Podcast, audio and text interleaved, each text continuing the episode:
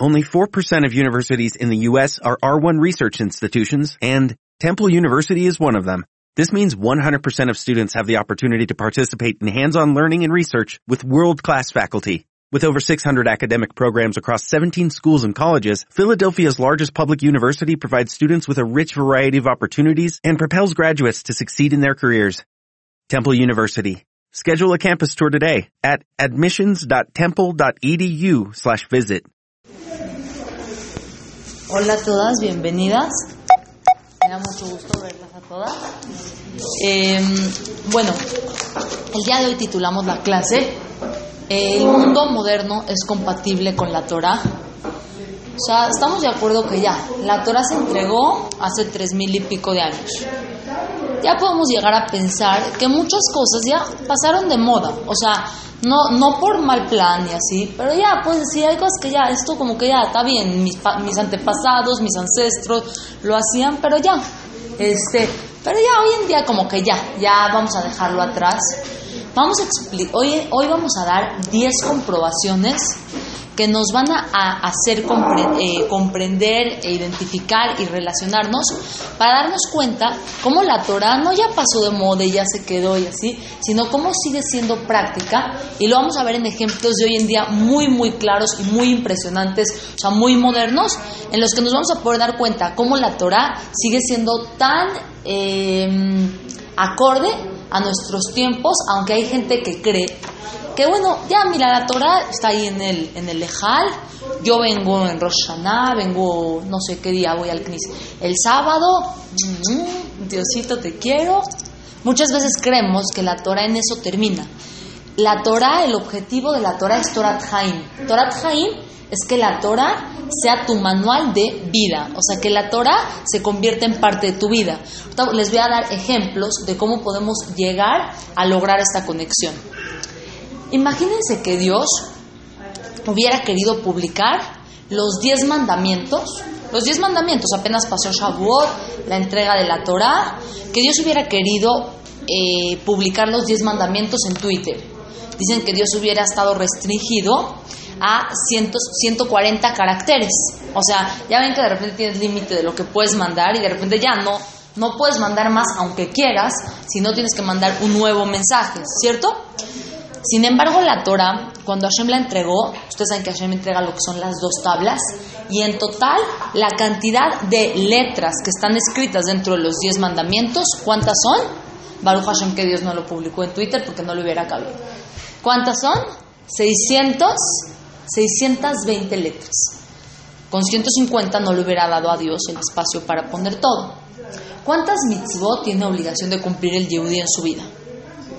613, excelente, muy bien. 613 mitzvot tiene obligación de cumplir el Yehudi. ¿Ustedes saben cuántas son las mitzvot que tienen obligación de cumplir todos los demás pueblos, no solo los Yehudim? Muy bien, muy bien. Siete mitzvot de Benenoach. Las siete mitzvot que son para toda la humanidad. 613 de los Yehudim. Más siete de Benenoach. Matemáticas. 620. ¿Cuántas letras tienen los diez mandamientos? 620 letras, lo que significa que todo el comportamiento moral del Yehudi está incluido dentro de lo que son los diez mandamientos. O sea, todo lo que sería eh, lo demás, se puede decir que los diez mandamientos son una sinopsis. O tú de repente hacer una película, a ver, lees la sinopsis, a ver de qué se trata. Y ahí más o menos tienes un resumen. Igualmente, los diez mandamientos son la sinopsis de lo que es la Torah eh, Kula, la Torah eh, completa. Y lo que tenemos que saber es de que no importa cuánto hayan cambiado los tiempos, el mensaje de los diez mandamientos es eterno. O sea, sigue siendo vigente hasta nuestros días. Vamos a empezar con el, primero. El primer mandamiento dice, yo soy Hashem tu Dios. Anoji Hashem Elokeja, Asher Otzetija Meretz Mitzrayim. Yo soy Hashem tu Dios, que te saqué de dónde? De la tierra de Egipto. Fíjense este dato tan curioso, tan interesante. Dicen que el Merriam-Webster, que es un diccionario de, eh, de lengua inglesa, dicen que, ya ven que se van agregando palabras al diccionario, palabras nuevas que van eh, haciéndose, digamos, acordes o importantes para la época, se van agregando.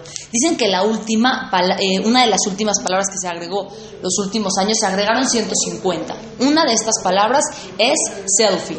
O sea, así como self, o sea, como mi persona, selfie como mi autorretrato. O sea, como eh, una palabra que viene a ser más hincapié en el yo, el narcisismo, el ego, yo importo, yo, o sea, yo, yo y yo.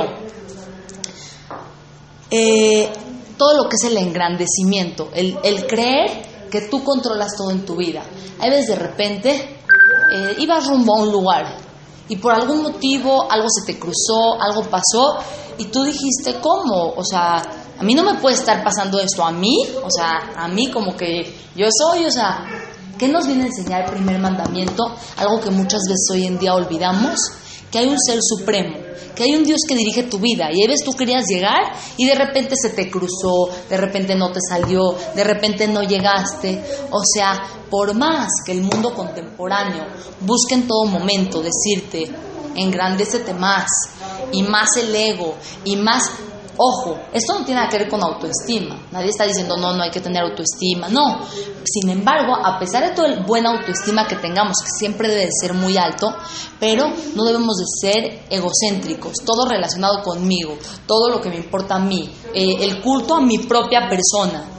Eh, hay que entender que hay un ser supremo, que es Dios, que Él creó el mundo y que hay veces los planes de Dios son distintos a los tuyos. Como dicen, Cuéntale tus planes a Dios para que Dios se ría.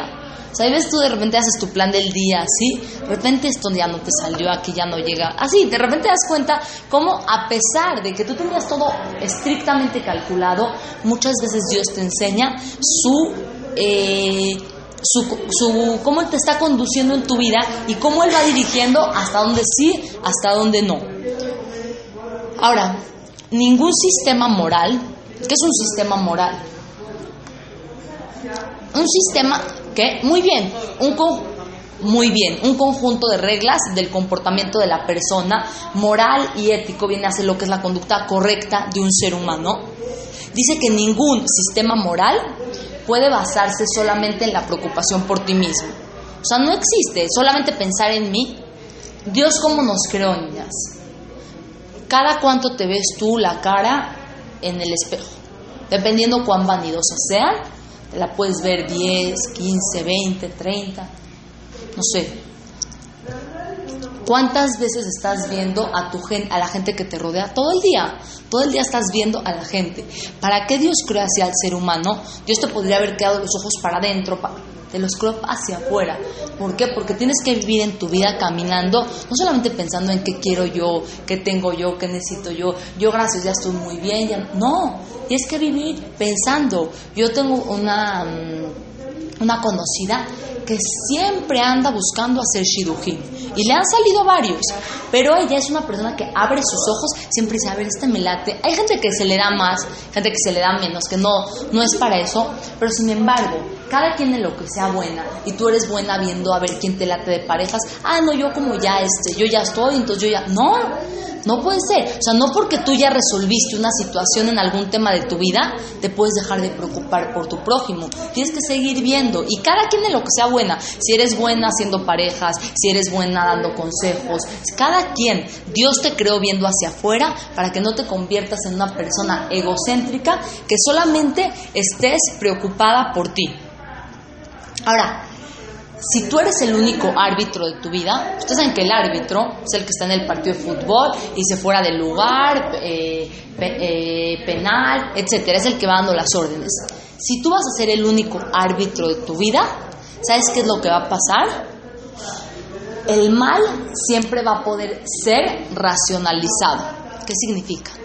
Como yo lo estoy haciendo, yo siempre voy a encontrar justificaciones para que a pesar de que algo que esté mal hecho, yo lo voy a justificar porque yo soy el árbitro. Como yo estoy definiendo mi vida, entonces esto la verdad sé que está mal hecho, sé que no está bien como traté a esa persona, pero ¿qué te dices a ti misma? No, la verdad no estuvo tan grave porque ella hace dos semanas me hizo una peor. O sea, ¿están de acuerdo? Entonces, cuando tú eres el árbitro de tu vida, cualquier cosa mal hecha siempre la vas a poder racionalizar, porque el ser humano siempre tiene deseos, tiene placeres, tiene como sus propias áreas que quiere satisfacer.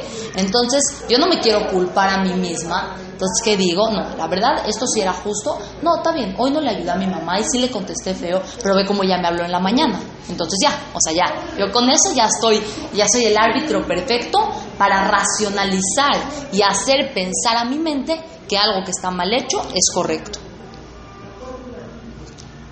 Hay un pensador, Dostoyevsky, que dice, sin Dios todo es permisible. O sea, si no hay un Dios que nos ponga reglas en la vida, todo es permisible. La Mishnah lo dice explícitamente. Si no fuera, eh, si no fuera porque hay un Dios, los hombres, perdón, porque hay leyes, si no fuera porque hay leyes, Elena, me corriges porque tú te sabes bien, si no fuera porque existen leyes, los seres humanos ya se hubieran comido los unos a los otros. O sea, si no hay un Dios, si no hay reglas, si no hay estructura, las personas podemos llegar a, lo más atroz.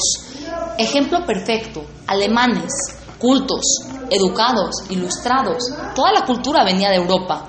Lo que eran los países árabes, nada, todo venía de Europa, Polonia, Alemania, los más ilustrados. Llegaron a cometer lo, lo más ¿En qué mente cabe meter a personas en hornos a morir, eh, cámaras de gas y quemarlos? O sea, no tiene lógica. Cuando la persona no toma en cuenta lo que son las leyes, entonces eso es lo que puede llegar a pasar. Es por eso que Akadosh Barujú nos dio el comportamiento ideal a través de la Torah. ¿Para qué? Para que realmente podamos conducirnos como personas decentes. Em, por ejemplo, dice aquí, tan solo hazlo, es un slogan de Nike, tan solo hazlo, o a que no puedes, o sea, hay, eh, digamos, publicidad de ciertas marcas que con esto te quieren vender, yo qué sé, a que no puedes comer solo una, sabritas, ¿no? Así que con una frasita, pero eso, ese tipo de slogans no pueden ser el motor para que toda una generación, todo un grupo de personas tenga una conducta correcta. O sea, puede ser que 20 dicen, sí, yo sí, yo, yo no puedo comer solo una. O, o 40 o 100 o 200 dicen, sí, tan solo hazlo, compra tus tenis Nike. Van y los compran. Pero para dar reglas morales para toda una generación, no puede ser solamente un eslogan publicitario que te, que te apantalle, que te enganche, muy bien. Sino tiene que ser reglas que estén descritas por un ser supremo, un ser que no tiene, no, no es de que podemos decir, ah, no, es que Dios tiene interés de esto. Dios es todopoderoso, no tiene necesidades, no tiene faltantes. todas las leyes que nos da, al final de cuentas, son para nuestro beneficio. Ese es el primer mandamiento aplicado a la época contemporánea. ¿Por qué la Torah es tan actual? Porque hoy en día vivimos muy enfocados en el yo.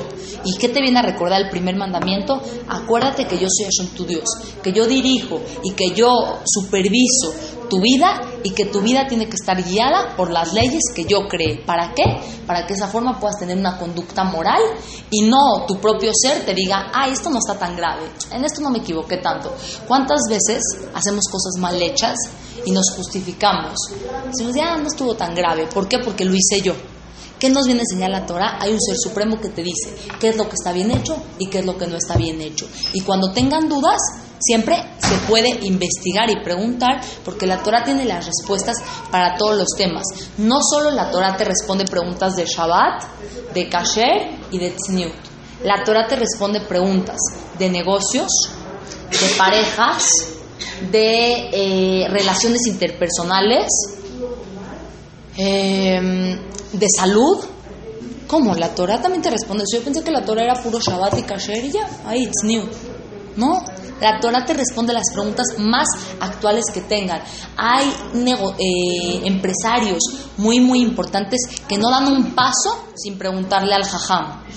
¿Pero por qué le preguntan al jajam? Porque la sabiduría de la Torah también te enseña cómo conducirte en los negocios. Les voy a un ejemplo. Eh, la Torah habla de cómo debe de tener el hombre su dinero. O sea, dice que no todo lo debe de tener en efectivo, eh, ni todo lo debe de tener en propiedades. Dice, 30% en efectivo, o sea, en cash.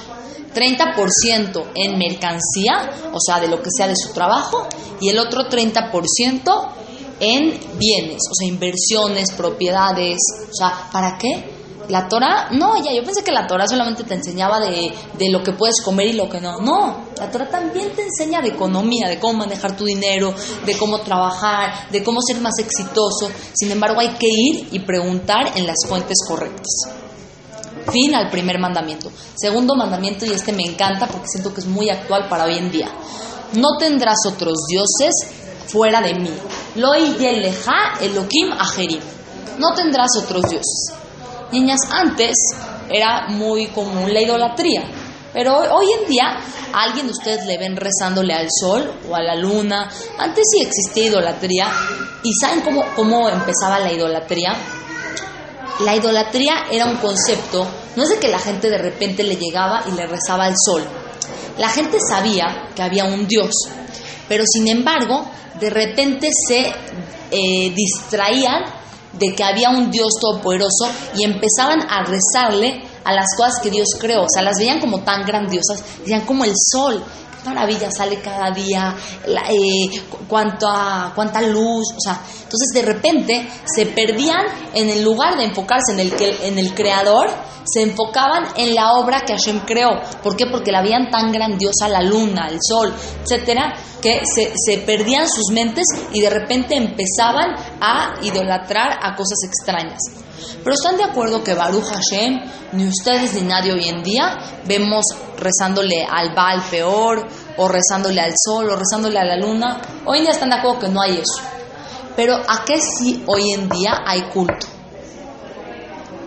Culto o mucha admiración, mucho wow.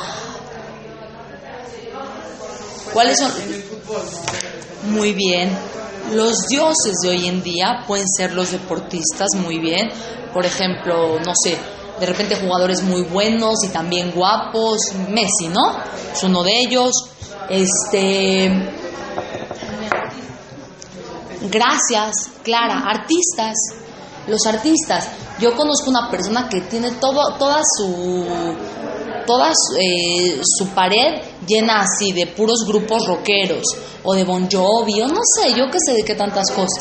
Los nuevos dioses actuales de hoy en día ya nadie va y le hace culto. ¿Y por qué digo que se han convertido en dioses? Porque ustedes han visto lo que es el follow me, el sígueme, ¿no? En Twitter tú vas siguiendo los pasos, de repente tú decides seguir a, no sé, y tú te vas enterando de cada paso, de lo que hacen, de... Yo la verdad no, no, no, ni sé usar Twitter, les digo la verdad, no.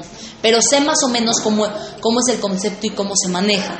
Dice, eh, la idolatría en nuestros, tiempos, en nuestros tiempos son a las estrellas de cine, también a muchos artistas eh, que de repente vemos, o actrices, eh, cuántas veces así la gente anda viendo cada paso de lo que hacen y viste que se pintó el pelo y, o sea, estamos muy metidos en ese mundo, siguiendo cada uno de sus pasos. Eh, estrellas deportivas, como bien dijeron. Ahora, hay algo muy importante dentro de esto. También dice que hoy en día los chismes y las noticias de los ricos y famosos es un gran negocio. O sea, ¿cuántas revistas hoy en día están dedicadas a contarte de este y del otro y del millonario y de Slim y casi todo el tiempo los más ricos, los más esto, etcétera. Entonces están muy enfocados en todo eso. Dice que y dicen que toda esa parte de lo que son revistas, la televisión, los programas, etcétera, han capturado nuestra imaginación. O sea, nos hacen venerar, admirar y valorar mucho. Puede ser la belleza, de tal actriz, o puede ser lo guapo de él, o puede ser lo buen jugador de fútbol. O sea, pero eso es considerado idolatría. Muy bien, es buena, muy buena pregunta. Ok, mira, eh, perdón, ah, no sé si necesitaba algo. Eh, muy bien, ¿Qué, ¿qué opinan ustedes? ¿Es idolatría? O sea, no puedes no, que no te guste, no puedes o, ignorarlo, porque vives así, está eso presente, no Claro. puedes, ah, no me vale, no, pues Claro. o sea, a todos les gusta. Claro, está muy guapo, nadie se puede meter con él. Ajá. O la, de la moda, o así como así, la- Claro. las artistas, la música. Muy bien, o sea. muy bien. Aquí en primer punto ya me haces pensar en una idea importante. también tenemos que ver qué queremos admirar y qué estamos permitiendo que nuestros ojos vean.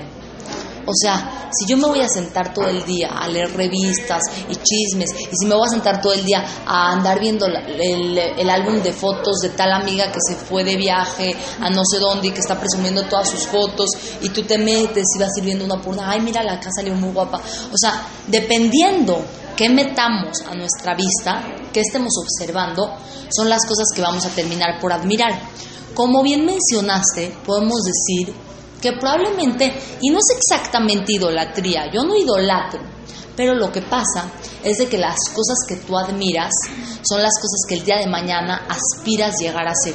Si tú admiras, por ejemplo, a esta actriz que está muy guapa y que tiene un cuerpazo, etcétera, el día de mañana tu, mente va a ir tras eso, pero no porque tu mente sea mala, es porque es lo que tu mente ha absorbido y lo que tu mente ha, eh, ha, metido hacia adentro son las cosas a las que tú el día de mañana vas a aspirar. Eh, podemos decir que a lo mejor no es una eh, idolatría, podemos decir que es una admiración, pero para nuestros tiempos, que podemos decir que nadie idolatra al sol, a la luna, etcétera, ese se ha convertido en el nuevo motor de. O sea, si hay gente que dice, por ejemplo, yo idolatro a tal artista, pero yo sé que no lo idolatra, no, lo, no, no le va a rezar pero por ejemplo, va a su concierto y yo qué sé, le puede aventar algo, no, no sé, ¿me entiendes cómo? O de que si da... Sorry. es que te quería reír, pero te lo guardas. Este, o por ejemplo, yo que sé, que da tres conciertos en el auditorio y vas a los tres, ¿no? O sea, muchas veces la forma en la que actuamos, no vamos a decir que es idolatría como tal, pero es la forma en la que veneramos o admiramos demasiado. Ahora, existen muchos de estos artistas que tienen conductas aceptables, ¿no? No vamos a decir que todos son malos o así, pero también hay muchos de esos que si te pones a ver un poquitito más cuánta droga, cuántas cosas, cuántos artistas no, no mueren por, por drogas. La que murió en Latina, Whitney Houston, murió en Latina eh, drogada. Y Luis Miguel no entra a hacer un concierto si no se echó varios pases. O sea, ¿qué vemos de acá? Que realmente pueden haber y pueden haber también algunos que sean digo yo no no no me sé los nombres de los sanos porque ya ven que siempre se oye lo negativo no pero al final de cuentas qué tipo de personas qué tipo de, de, valores estamos metiendo a nuestro interior entonces Sari, como bien dijiste, es difícil salirte de ese mundo, porque bueno, es lo que vemos y nadie le va a quitar que está guapo. No, sin embargo hay que ver hasta qué punto vamos a buscar admirar eso. O sea, hasta dónde yo aspiro ese tipo de cosas y cuánto lo voy a meter a mi interior, porque el día de mañana las cosas que yo admiro o a las personas que yo admiro, el día de mañana voy a querer ir por sus pasos. Es como parte de una conducta humana. O sea, vas a aprender de ellos, aunque no, yo no me voy a parar a hacer el concierto, pero su conducta, su forma de vestir, su forma de actuar, etcétera, puede terminar conectándose contigo. Sí. lo que yo te puede gustar muchísimo un artista, pero sí ahorita la tendencia es que esos artistas sean modelos a seguir. Claro. Por ejemplo, las Kardashian, que yo nunca me las ¿La quién, perdón? Las Kardashian. ¿Qué es eso? Son unas hermanas, una, una, familia que no hace nada más que, o sea, es como un reality show. No importa, el chiste es que hacen cosas Ajá que muchas veces no están bien y todo el mundo las toma como modelos a seguir y hacen lo que ellas hacen solamente por ser como ellas. Muchas veces son cosas que hasta son dañinas para la salud. Ah. Entonces ella se refiere, o sea, en, ese reality show sale que un, un señor era señor toda su vida y decidió volverse mujer. Ok. O sea, y la gente lo acepta y la ciudad lo acepta y luego como que son conductas que hacen ver claro. Muy bien. Que se, que se inyectó los labios. O sea, ahí tienes a todas las niñas de 15 años yo que sé que haciéndose para que sus labios sean igual que las labios. cuando tomas como modelos así a ese tipo de personas. claro, muy bien. No es, un, modelo Excelente. Justo aquí, aquí lo dijimos. Esa gente se ha transformado en los modelos a seguir de nuestra juventud. Los verdaderos dioses de nuestra sociedad. Excelente. ¿Han visto hoy en día la moda de la gente que se rapa, se rapa aquí un área y lo demás se lo deja? No sé qué, quién fue la que empezó con esa con ese patrón y hoy en día lo ves en muchos lados. Seguramente si lo han visto, yo no me acuerdo, alguien me había dicho quién fue la que lo, lo empezó. Toda la gente hoy en día se rapa acá y aquí, o sea, cosas que al final de cuentas nos ponemos a ver son locuras Pero si eso es lo que vamos a meter y esa es la gente a la que vamos a admirar, Hasbe Shalom, pero pueden ser parte de, las consecuencias. Aquí también está leyendo eh, en un libro que habla sobre la caída del Imperio Romano. Ustedes saben que cae el Imperio Romano y posterior a eso empieza lo que es la Edad Media. Estamos hablando que la Edad Media es aproximadamente del 500 al 1500. Antes era la época de los imperios, el Imperio Romano, el Imperio Griego, etc. Dicen que gran parte de la decadencia del Imperio Romano, ustedes saben que en el Imperio Romano había mucha obsesión por los deportes y por eh, y también dice aquí por las celebridades. Dice que es ese tipo de admiración tanta así tanto fervor tanta pasión dice que eso llevó a las personas a este al, de, al declive al decline o sea que se se fuera en decadencia el imperio romano entonces dice, Dios nos advirtió que no, no, idolatremos falsos ídolos, o sea, que no nos conectemos con ese tipo de culturas, con ese tipo de cosas que nos pueden llevar a la decadencia. Mm, algo les iba a decir. Por ejemplo, hoy en día, ¿no? en Argentina ven que son muy eh, pasionales por el fútbol yo qué sé, de repente pierde el equipo y la gente va y toma y se emborracha y así, o sea, de repente empezamos a tener conductas que dirías no son conductas de un yeudí o así, no. Pero ¿qué pasa? Nos metimos tanto en ese mundo y en ese ambiente que probablemente y esas pueden ser las consecuencias. Entonces hay que cuidarnos. Como dije, ¿en qué nos podemos cuidar para no tener este tipo de admiración tan grande que leo y que veo? ¿Por qué? Porque lo que tú ves y lo que tú lees se mete a tu interior y deja una huella en ti. Entonces, ve y lee las cosas que quieras que se metan a ti. Si tú dices, esto la verdad no me gustaría yo ser parte de esto, ni lo leas ni lo veas. Mejor expúlsalo de tu, de tu set de cosas que ves. Sí, claro, tercer mandamiento.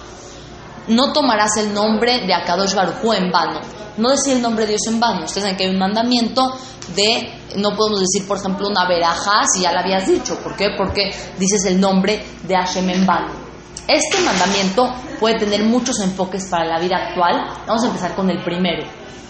Ustedes han visto cómo hoy en día hay árabes que van y de repente se explotan, ¿no? Hacen atentados en Israel y que dicen que lo están haciendo en nombre de Dios.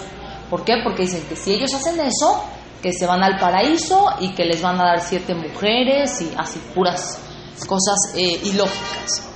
Pero sin embargo, vemos que mucha gente utiliza el nombre de Dios para hacer actos de terrorismo. O sea, ir y explotarte es un acto de terrorismo, sí.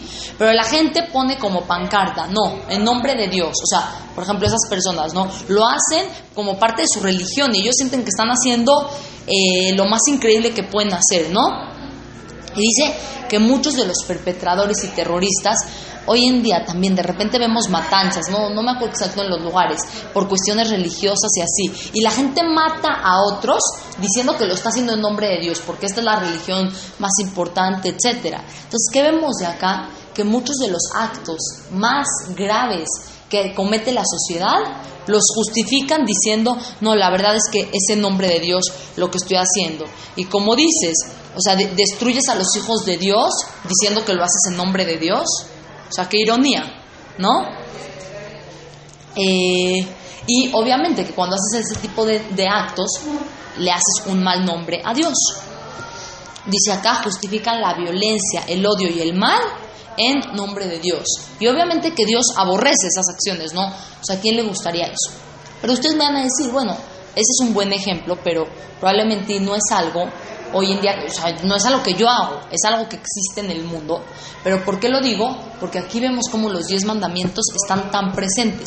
¿Cuánta gente utiliza el nombre de Dios en vano para hacer actos terroristas o actos eh, violentos? Ahora, ¿cómo atañe esto a mi vida? ¿Cómo vamos a relacionar esto con mi vida? Muchas veces, niñas, lamentablemente, con nuestra conducta del día a día, le hacemos un mal nombre a Dios.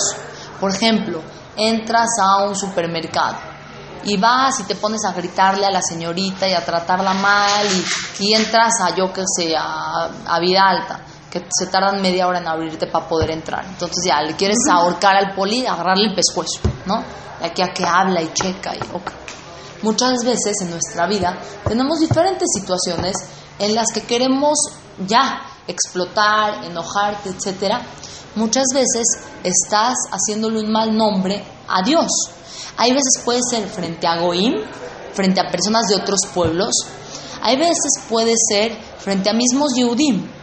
Hay veces tú, eh, no sé, la gente ve que tú vienes a, clases de Torah y de repente te ven que haces tal cosa. Entonces dicen, ¿cómo? No que ella estudia, que ella tiene una buena conducta, o sea, como que no va lo que hace con lo que, con lo que se supone que ella es.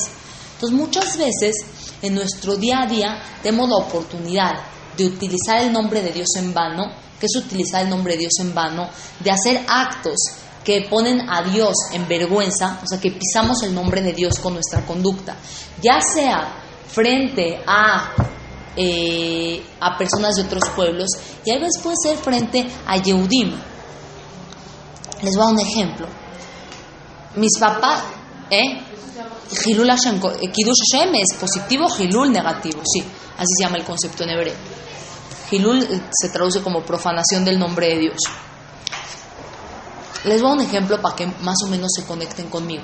Mis papás, ya, son personas, no sé, mi, eh, papá tiene 50, eh, mi mamá tiene 50 y pico y mi papá tiene 60, por ahí, una cosa así. Ya hasta me confundí. No, ni me acuerdo tiene. Pero bueno, ya son adultos, ¿cierto?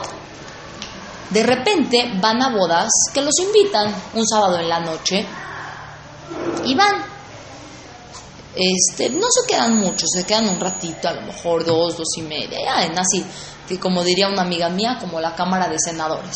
Cenan y se van. ¿Ok? Entonces, más o menos de ese estilo. Pero, por ejemplo, hay veces yo he platicado con ellas a ver qué tal estuvo la boda y así, y de repente me cuentan, ¿no?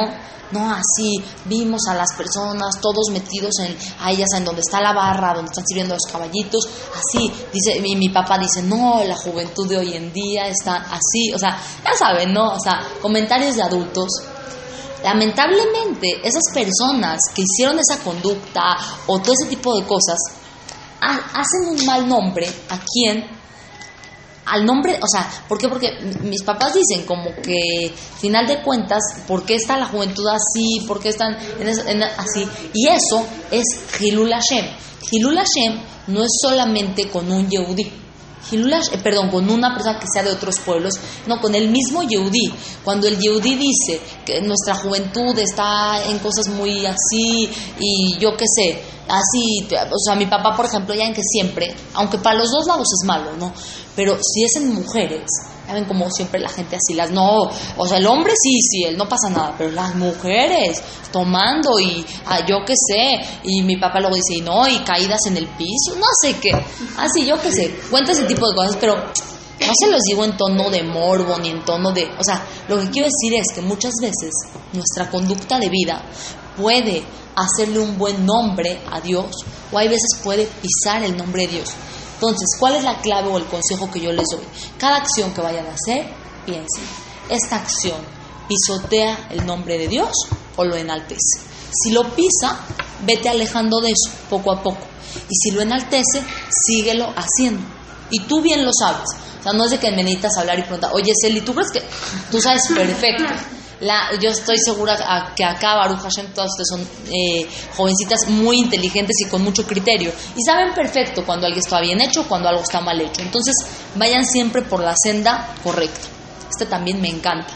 Este fue el de no eh, pronunciar el nombre de Dios en vano. Cuarto mandamiento, me encanta, me encanta. Shamor Bezahor, idioma Shabbat, le cocho. Vas a eh, cuidar y recordar el Shabbat para santificar. Ok, Shabbat.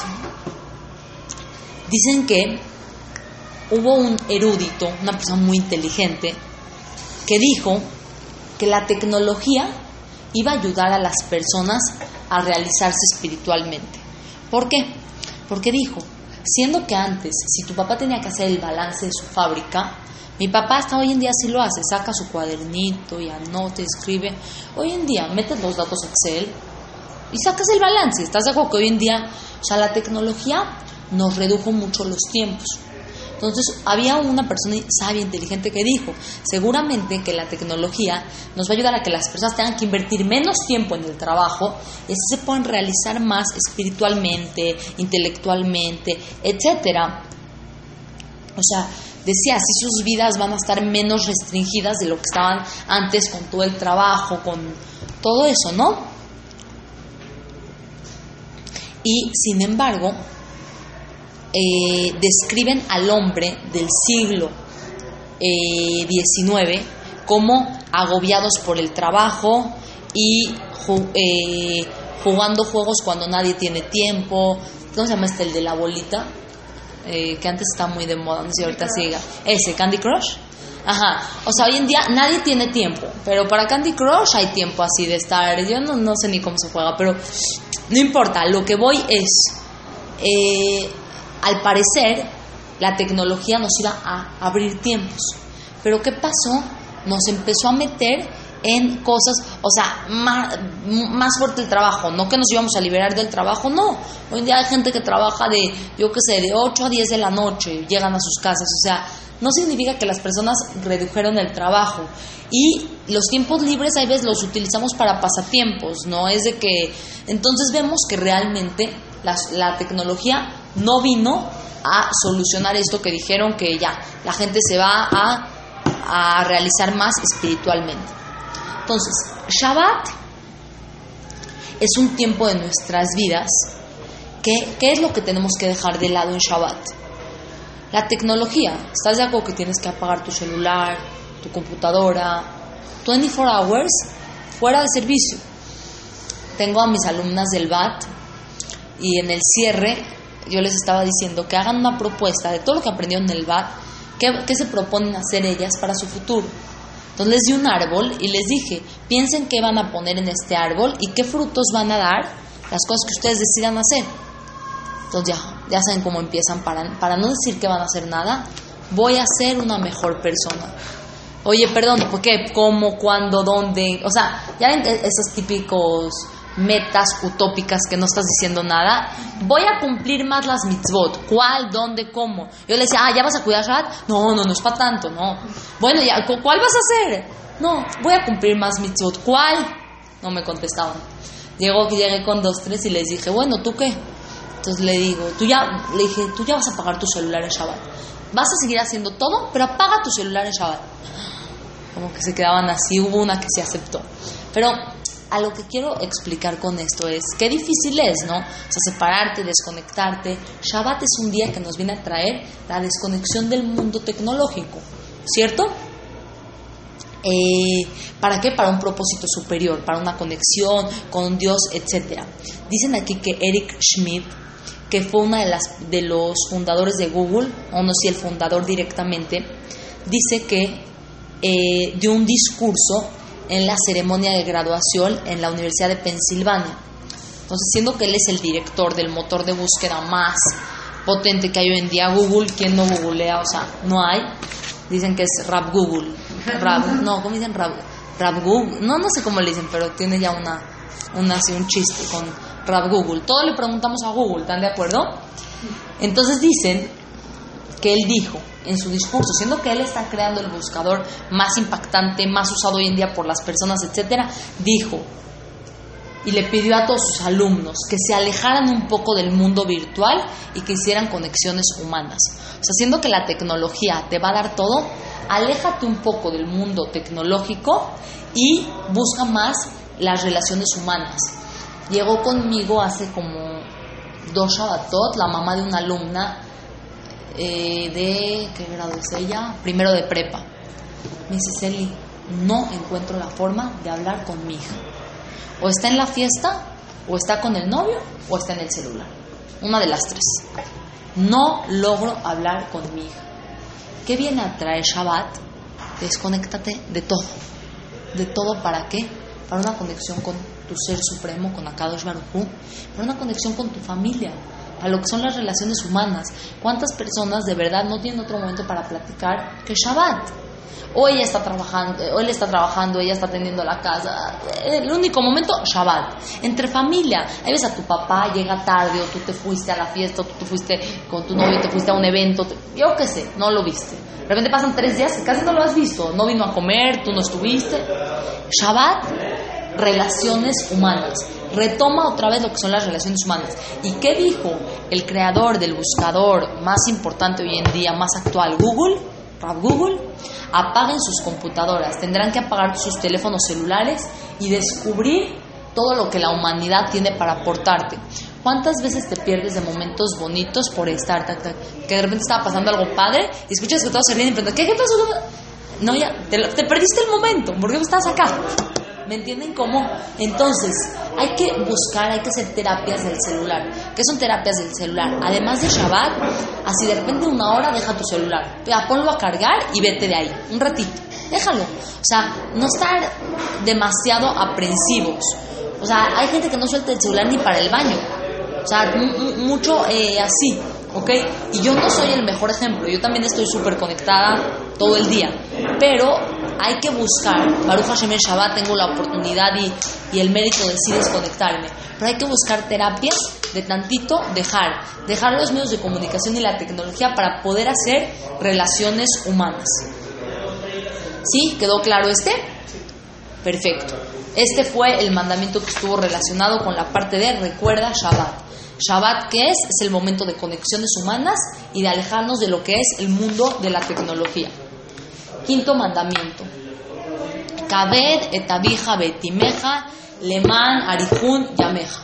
Honrarás a tu padre y a tu madre para alargar los días de tu vida.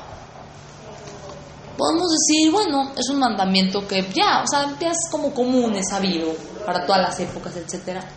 Niñas, esta época ha sido la época en la que menos respeto le tenemos los hijos a los padres. Si ustedes saben que antes, ¿quién se atrevía a levantarle la voz a su papá? ¿Cómo? El papá era el papá, así era de miedo, o sea, con cuidado. Hoy en día, ¿cuántos, ¿cuántas veces no vemos niños gritándole a los padres o niñas? no, es que no puede ser, mi ropa, ¿dónde dejó Juanita? Y yo qué sé, me, no encuentro mi vestido. O sea, ¿cuántas veces no levantamos la voz a los padres. Es un mandamiento súper actual. ¿Por qué? Porque hoy en día dicen que más miedo le tienen los padres a los hijos que los hijos a los padres. O sea, como que el papá dice, no, no, ya, está bien para, para que no se vaya, para que, para que estén en la casa, para que, o sea, ¿me entienden? Como los padres le tienen más miedo a los hijos. Y vean esta famosa observación que, que hizo una persona que visitó los Estados Unidos. Dijo, lo que más me impresiona de los estadounidenses es la forma en que los padres obedecen a sus hijos. Pa, cómprame esto. Pa, llámame acá. Pa, así. Y los padres al pie del cañón. O sea, claro que pueden complacer a sus hijos, pero los hijos ya se convirtieron en los... Eh, exactamente, gracias, en la autoridad de los padres. O si podemos ver que nuestra sociedad hoy en día, una de las señales de Yemea Mashiach es que los padres, los hijos van a ser sinvergüenzas con los padres, que no van a respetar. Y hoy en día lo vemos a la vuelta de la esquina. Entonces, este es un mandamiento que tenemos que volver a retomar y acordarnos del pago. El pago por respetar al padre y a la madre es arihud y amim, es larga vida. Tú sabes que a tu mamá le gusta que le avises cuando llegues. Hoy en día ya no le tienes ni que hablar. Maya llegue. O sea, ¿están de acuerdo? Tú sabes que ella se queda tranquila, que se siente mejor hay veces, hay actos pequeños que podemos hacer con nuestros padres, avisarles, nos fue, me fue bien, me salió esto, se quedaron preocupados, etcétera, eh, dar señales de vida. A mí no sé, dos o tres veces que me pasó que de repente así me desconecté de mi celular y yo qué sé, bueno, creo que fueron dos veces que mis papás llegaron a buscarme porque me había quedado había quedado en un lugar a meter las calificaciones porque ese día me cerraron el sistema de la escuela y me perdí haciéndolo y luego iba a ir a cenar con unas amigas, me quedé sin pila, no les avisé, total me estaban localizando por cielo, mar y tierra, o sea, son cosas que no hay necesidad de hacer. Podemos ser hijos responsables, hijas responsables, cuidar, cuidar el respeto de nuestros padres, etcétera, la tranquilidad de ellos. ¿Cuántas veces con un mensaje dejas tranquila a tu mamá y ya no se queda preocupada dónde estás, etcétera? Entonces dice que los niños hoy en día hay que educarlos y hay que exigir respeto. O sea, por ejemplo, desde la todas ustedes van a ser madres de familia, eh, en su momento propicio. Eh,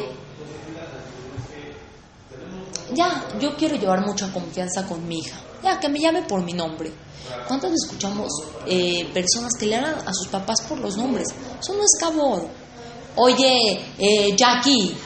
¿Qué? ¿Cuál Jackie? ¿Qué, ¿Quién es la mamá Jackie? Ah, Jackie, pásame. Sí, Sari lo dijo especial por ti. Yo qué sé. O sea, entiéndanme. Hay que exigir el respeto. El día de mañana ustedes van a ser madres, Besrat Hashem. Exijan respeto. O sea, no, no, no hay que el, el hijo le tiene que hablar al papá de su nombre. No. Pide el respeto debido. Educa con respeto. Les vas a hacer un bien. Los padres más permisivos les hacen un mal a sus hijos. Está escrito en el Pasuk, en Mishle. Eh, el que odia a su hijo, el que ama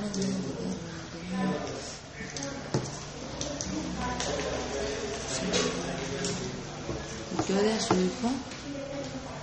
Ah, el que escatima la vara odia a su hijo, mas el que lo ama con diligencia lo disciplina. Repito, el que escatima la vara es aquel que no regaña a su hijo. No, no, ya no, pues no le vayas a regañar.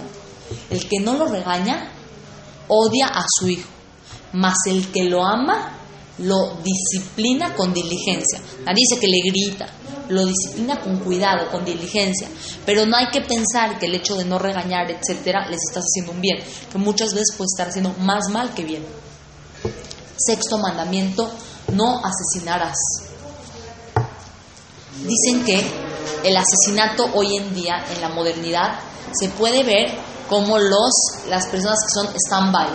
¿Qué es el stand-by? Por ejemplo, cuando era la época del holocausto, ustedes saben que dentro de los guetos pasaban tranvías. Digamos que el gueto de Varsovia fue el, el gueto más grande. Por el gueto de Varsovia pasaba un tranvía en el que pasaban alemanes. Y ellos veían cómo la gente estaba muriendo allá dentro de epidemias, de problemas, de hambre, etc.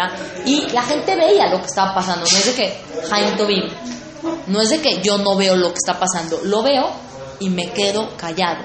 Aquella persona que ve cómo se están cometiendo actos eh, de, de, de, ¿cómo se llama?, en contra del ser humano, en contra de otras personas, y que se quedan viendo y no, eh, y no, este, ¿cómo se llama?, y no hacen nada, dicen que se consideran como las personas pasivas, que hasta cierto punto es como cuando dicen, igual de culpa tiene el que mata a la vaca como el que le agarra la pata.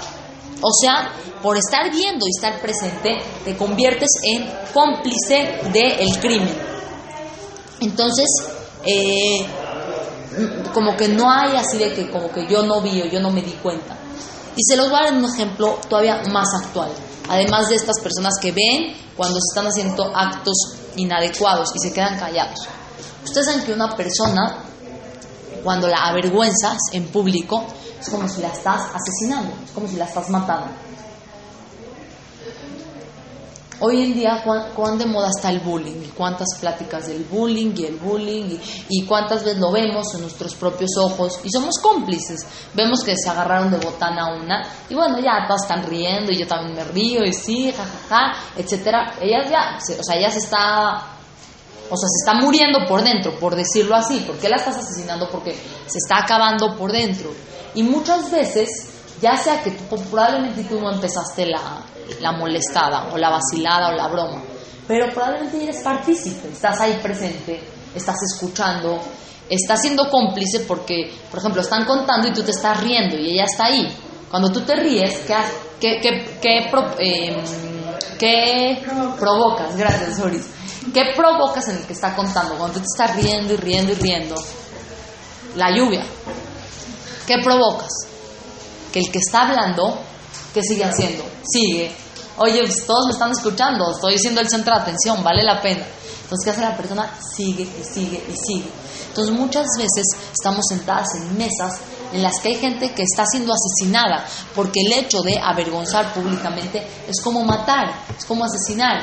Entonces, y muchas veces, probablemente, y como dije, yo no fui la que lo empecé, pero así como dije, que la gente que veía y que no hizo nada, se convirtió en cómplice. Igualmente, si tú estás sentada y no haces nada, te conviertes en cómplice de lo que se está haciendo, ¿estás de acuerdo? Entonces, cuidar esta parte, la vergüenza del compañero, y es, es algo que eh, ya decimos, no, sí, yo no, no es para tanto, pero muchas veces tú crees que estás vacilando y la otra persona probablemente ya, ya la vacilada no le cayó en gracia, o a lo mejor estaba en un momento difícil o en un día complicado y para ti está muy, muy gracioso, pero probablemente la otra persona no se la esté pasando tan padre como tú.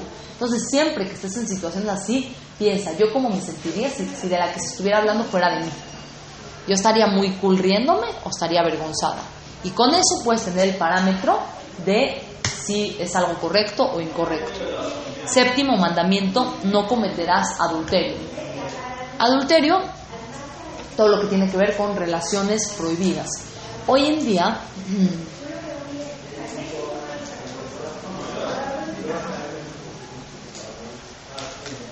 Ustedes saben que hay tres mandamientos por los que la persona, el Yehudi, debe dejarse morir si te dicen que los hagas.